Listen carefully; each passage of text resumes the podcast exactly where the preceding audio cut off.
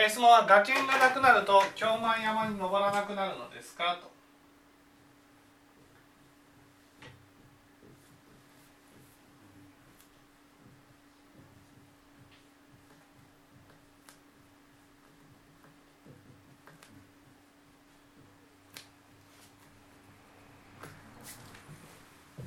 まず崖というのは何かと言いますと崖っていうのは人から見た自分っていうことです。ね、人から見た自分。だから人が自分のことをどう見ているか。その人が見ている自分によって自分のイメージを作っていくわけです。ね、私はこういう人間だああいう人間だっていうイメージを作る。そのイメージにとらわれる心を崖っていうふうに言うんですね。で、えー、じゃあ次に京満山っていうのは何かというと京満山っていうのは自分のイメージねイメージを高めるためにどうする？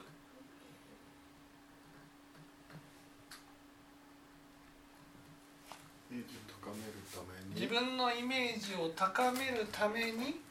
努力するうん努力するんじゃなくて人を見下すんです、ね、だから京満山っていうのは登れば登るほど、ね、そのできてない人を見下して上に立っていくのを京満山っていうふうに言うわけです。ね、だから自分が頑張ってできるようになったことは京満山に登るとは？まあ見下さなければ。そう。見下さなければ京満山に登っているとはならないわけ。ですだから自分が頑張ってね努力して価値の高い人間になっていったとしたらねえー、それは京満山に登るっていうことはしないってことだから崖っていうのはね一番は例えばお金持ちの人を見ていいなっていうふうに思う。それはなぜかというと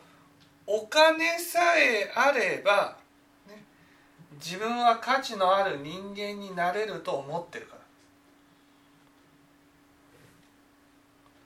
わかります？お金を生み出していく力が欲しいと思ってるわけじゃないんです。ね。例えばその頭のいい人を見て「わああの人頭がいいないいな」っていうふうに思う。私も頭がいいふうに見られたいって思うのは一生懸命勉強して頭のいい人間になりたいと思ってるわけじゃないってことだ。その結果だけ欲しいっていうのが崖なんです。だからその崖の人は一生懸命頑張って例えば成績を上げたならばああ私は頭のいい人間だっていうところに立ってもう努力することをしなくなるんです。一生懸命その高いところに立つためには頑張るけど高いところに立った自分はそこから頑張り続けるっていうことをしないんです。夜かになるっていうことはねもう種まきが大事なんだっていうところに立つってことなんです。種まきが大事だっていうふうになったら例えば自分がね京満京満山がなぜ問題なのかっていうとね自分が低く見られた時にそのできないやつを見下して自分の立場を保たせようとすることが問題なんです。ね、できなかったら一生懸命頑張って価値のある人間になろうって思っていたらそれは京満山とは言わないんです。だから崖がなくなった崖がなくなるっていうことはとにかく種をまいていかなくちゃいけないっていうふうになる例えば嫌いな人がいたとするとその人から何かこう見下されたとするとねそしたらいやどうしたらね見下されないようになるかなそのためにどう種をまいたらいいかっていうことを真剣に考えるのが夜かになるってことなんです。ね。夜かにならない人はねそう見下されたのが嫌だからもう関わりたくないって思うんです。関わらないければ自分の立場が守られてるって思うんです。わかります？難しい。まああのなんていうかあの努力し続けるっていうプあのプラスの方向に向かっていくわけじゃなくてそこを保つためにそうそうそう。いろんなものを避けたりとかっていう。そうそうそう。自分の立場京間山って一生懸命頑張ってその立場になるとねその努力しなくてもその立場を上げたいっていうふうに思うんですよ。例えばそのねある会社だったらお客さんにこう丁寧に対応して、信用を勝ち取って業績を上げようとするのではなくて部下に成果を上げろと成果を上げろと成果を上げろっていうふうにノルマを課してノルマを達成しなかったら降格とかっていうふうにねどこの会社かは知りませんけどそういうふうにしてそのお金をガッポガッポ手に入れようとする。自分が頑張るんじゃなくて相手を批判してっていう。そうすると自分に自信がなくなるんです。自分に自信がなくなるからだから自分の我を保たせるためには人からバカにされないことが大事になってくるんです。だから崖に走るんです。ね例えば私がここに立ってねやってきたのに社員がですよ座って挨拶した。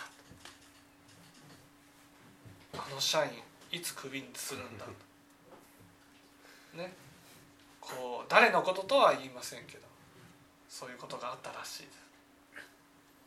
す、ね、こういうふうにするのはそれはその自分の崖だけが、ね、自分の価値だからなんです。その人自身が一生懸命種をまいて努力して本当に信用を勝ち取っていったならばねたとえバカにされたとしてもでも私は一生懸命頑張って今の立場にいるからっていうふうに自分で自分を信用することができるんです。そういうのを夜かっていうんです、ね、だから夜かになったら京満山には登らないんです。京満山っていうのは自分の立場が下がることがないわけです。上がったら上がったで自分がバカにされたら腹が立つだけなんです。んあすみません。どっちどっちの話でしたっけ？花から京京満山。あ今日は山。はい。京満山っていうのは自分がこう上に上がったら上がったでね。自分がこう低く見られたとしたらその相手のことを否定して自分の立場を保たせようとするだけなんです。うんね、だからそのお夜かになるっていうことはね例えば相手からバカにされたら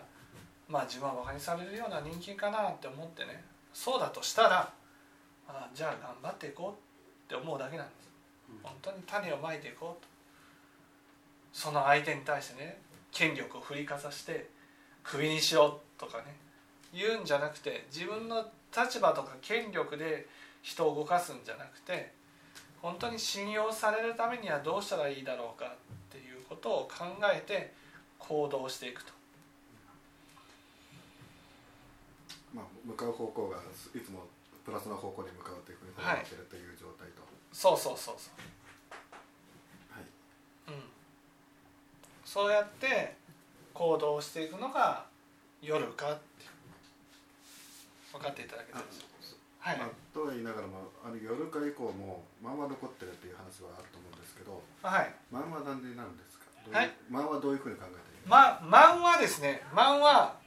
あのなくなっていきます。なぜかというと満っていうのは自分の自信のなさがさせるものなんです。夜かに本当になったら自分に自信がない時はね自分が種をまいて自信をつけていこうとするしかないから。だから満というものは起こさなくなるんです。満の本質的な概念なんですか？満っていうのは自分に価値がないと思うから人を見下して価値を保たせようとする京満山のことなんです。あそれはもう京満山と思えばいいんですそう満っていうのは京満山ってことです。だから京満山っていうのは自分に価値がないっていうふうに思ってるどんなにお金を手に入れても地位を手に入れても財産を手に入れても価値があるところに立てないんです。だから人を見下して価値のあるところに保たせようとするのが満なんですよ。それはそのまま京満山のことなんです。だから夜間になると京満山を登らなくなる、ね、もちろんすぐに降りるわけじゃないからちょっとずつしか減っていかないけどでも自分に少しずつ自信が持てるようになっていくので満の心が減っていくってことです。